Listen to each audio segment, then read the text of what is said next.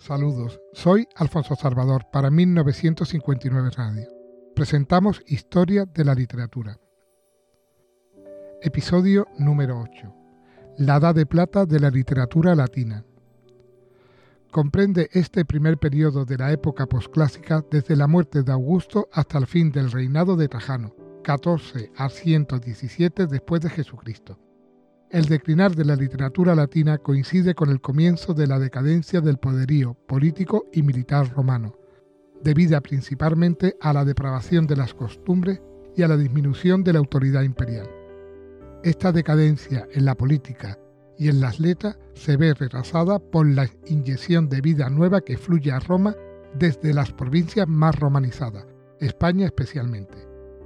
La literatura de este periodo se esfuerza en emular la gloria pasada, pero cae con frecuencia en la ampulosidad y en el amaneramiento. La relajación de costumbre, por otra parte, explica el cultivo más intenso de los géneros didáctico-moralizadores, entre ellos la fábula, la sátira y la filosofía moral. La poesía. La fábula. El principal fabulista latino fue Fedro, siglo I después de Jesucristo. Esclavo de origen macedonio y después liberto de Augusto, Fedro compuso cinco libros de fábula, en estilo ameno y sencillo.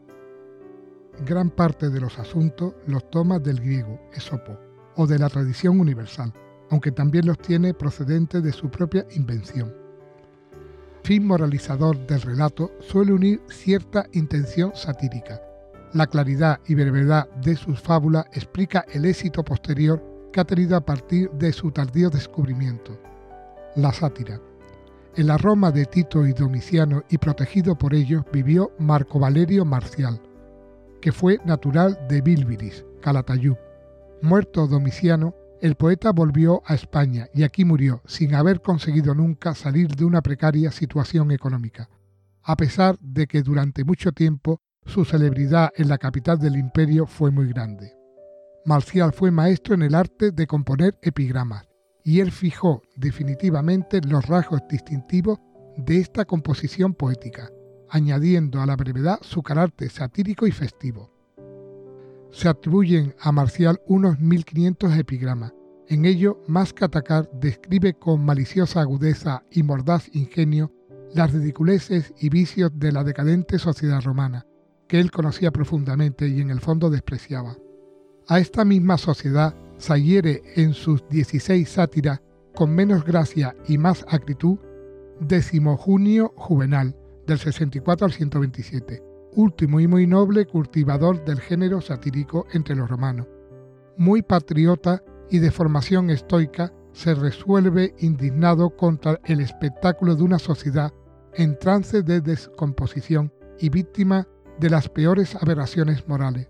Su sátira es universal, amarga y exenta de todo asomo de comprensión y humor, pero igualmente valiosa que la de su amigo Marcial, para penetrar en el conocimiento de los hombres de su tiempo. El estilo de Juvenal es áspero y vigoroso, exageradamente declamatorio y salpicado de afortunadas sentencias. El cordobés Marco Aneo Lucano, del 39 al 65, sobrino de Séneca el filósofo. Renueva en este periodo la poesía épica. Fue llevado desde muy joven a Roma, donde se educó esmeradamente, amigo de Nerón y protegido al principio por éste. Incurrió en su enemistad porque los éxitos literarios del cordobés eclisiaban los del emperador. Lucano tomó parte en la conjuración de Pisón y fue condenado a muerte. El poeta cordobés constituye un caso de excepcional precocidad literaria, a los 26 años, edad en la que murió, había compuesto ya obras poéticas de diversos géneros, sobre todo un bello poema épico, La Farsalia, única obra que de él se conserva y una de las más representativas de este periodo posclásico. Lucano renovó los mordes en que hasta entonces había desenvuelto la épica. Toma para su obra un tema reciente, la guerra civil entre César y Pompeyo, que terminó con la derrota de este en Farsalia. El elemento maravilloso se halla situado por la intervención de la magia y por el papel que se le otorga a la fuerza del destino. La actitud histórica es admirable, y aunque el poeta no oculta su preferencia por Pompeyo, La figura de César se impone también por su grandeza a lo largo de los diez cantos de que se compone el poema. El estilo de Lucano es solemne y enfático, y con frecuencia degenera en afectado y oscuro hasta tal punto que Menéndez Pelayo ha llamado al épico cordobés el Góngora de la antigua Roma, pero también es pródigo en aciertos estilísticos. La prosa. La figura más importante de las letras latinas en este periodo fue Lucianeo Séneca, natural de Córdoba e hijo de Marco Aneo Séneca, llamado el retórico.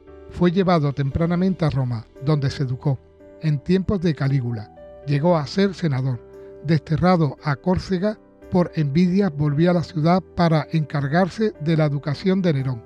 Durante siete años fue el inspirador de la política de este emperador pero los excesos de la crueldad neroniana le hicieron apartarse de la corte. Acusado de haber tomado parte en la conjuración de Pisón, hubo de darse la muerte por orden de Nerón, por el que pasó Séneca con admirable elevación de espíritu. Su abundante producción literaria comprende dos géneros, el teatro y los tratados filosóficos. Primero, el teatro. La obra dramática de Séneca está representada por sus tragedias, Medea, Fedra, Edipo, Agamenón, inspirada en modelos griegos, y Octavia, de tema romano, la muerte de la esposa de Nerón, de dudosa atribución. Séneca no se somete en estas obras a la ley de las tres unidades clásicas, reduce al mínimo la acción en favor de los largos parlamentos, que él aprovecha para exponer sus ideas estoicas y no repara en presentar a los ojos del espectador la escena del más trágico contenido. Su lenguaje brillante en general alcanza subido valor lírico en las intervenciones del coro. Estas obras, que parecen destinadas solamente a la lectura, tuvieron honda repercusión en el Renacimiento. Tratados filosóficos. La doctrina derivada de las obras de Séneca o senequismo es ante todo una filosofía moral entroncada con el estoicismo, que propugna la práctica de la virtud y el dominio de las pasiones, la resignación ante la adversidad y la huida de toda ambición, como medio de alcanzar la tranquilidad y el ánimo necesario para vivir una vida feliz. Lo más importante del pensamiento filosófico de Séneca se contienen en las cartas a Lucilio, y en interesantes tratados filosóficos, como son los siguientes, la providencia, la constancia del sabio, la tranquilidad de ánimo, la vida feliz. La elevación de la doctrina senequista es tal que su autor parece un precedente de los moralistas cristianos. Durante la Edad Media, en efecto, se llegó a considerarle cristiano y relacionado con San Pablo. Esto favoreció su influencia universal, en nuestra literatura es muy visible la huella senequista en Pérez de Guzmán, Quevedo, Gracián, Saavedra, Fajardo, Ganivet, entre otros muchísimos autores antiguos y modernos. El estilo de Séneca se distingue por la ruptura deliberada, proporción y simetría del periodo clásico, en busca de la frase entrecortada y breve, densa de contenido ideológico. La retórica. El español Marco Fabio Quintiliano, 35 al 96, fue educador de toda una generación de oradores y escritores. Natural de Calahorra, fue llevado a Roma donde Vespasiano le encargó oficialmente de la enseñanza de la oratoria. Fruto de su experiencia como orador y maestro fue su monumental Educación del Orador, donde con excelente sentido crítico y depurado gusto las condiciones para llegar a ser buen orador defendió el retorno a las maneras clásicas, naturaleza y simplicidad, y se mostró decidido partidario de Cicerón frente a la innovación estilística. Como educador, Quintiliano se distinguió por su sentido moral y talento pedagógico. La historia. La prosa histórica cuenta en esta época con uno de los historiadores latinos más importantes, Cayo Cornelio Tácito, 54 al 120. Nació Tácito de una familia patricia, probablemente en Umbría. Tuvo como maestro a Quintiliano y fue yerno de Julio Agrícola, conquistador de Bretaña, cuya vida ejemplar escribió más tarde. Ejerció cargos públicos, entre ellos el de cónsul, y pasó sus últimos años dedicado a su quehacer literario. De su obra, perdida en gran parte, ha llegado hasta nosotros Germania, animada descripción de las sanas costumbres de los pueblos germanos, que él contrapone a la relajación de la sociedad romana contemporánea, y la ya citada biografía de su suegro agrícola, los anales y la historia. Estas dos últimas obras son las más importantes y se refieren a la historia de Roma, en el periodo que transcurre desde Augusto a Domiciano, siglo I. Tácito es artista insuperable en las descripciones, penetradas de noble gravedad, que alcanza momentos de patética grandeza, sobresale en el análisis profundo de la psicología de sus personajes, lo que comunica extraordinario interés dramático a su narración. Esta no es una mera exposición verídica de los hechos, sino que analiza las causas de estos y enuncia sus consecuencias. Tácito, en efecto, escribe ante todo como moralista, en desacuerdo con las costumbres degeneradas de sus contemporáneos y con el pensamiento puesto en la pasada grandeza de la Roma viril y austera. Su estilo es muy denso, conciso y dotado por ello de certera precisión, sin que pierda elegancia su prosa, esmaltada de nobles y severas sentencias. La novela. Dentro de este periodo aparece la novela, que hasta entonces no había sido cultivada en Roma.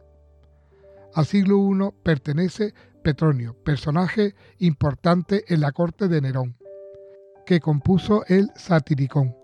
Esta obra, una especie de novela de costumbre a la que da unidad las andanzas de un tal Encolpio y las de sus compañeros de libertinaje.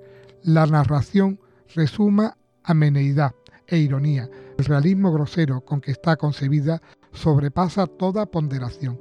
El autor demuestra gran dominio del lenguaje, habilidad narrativa y poder de observación muy poco común.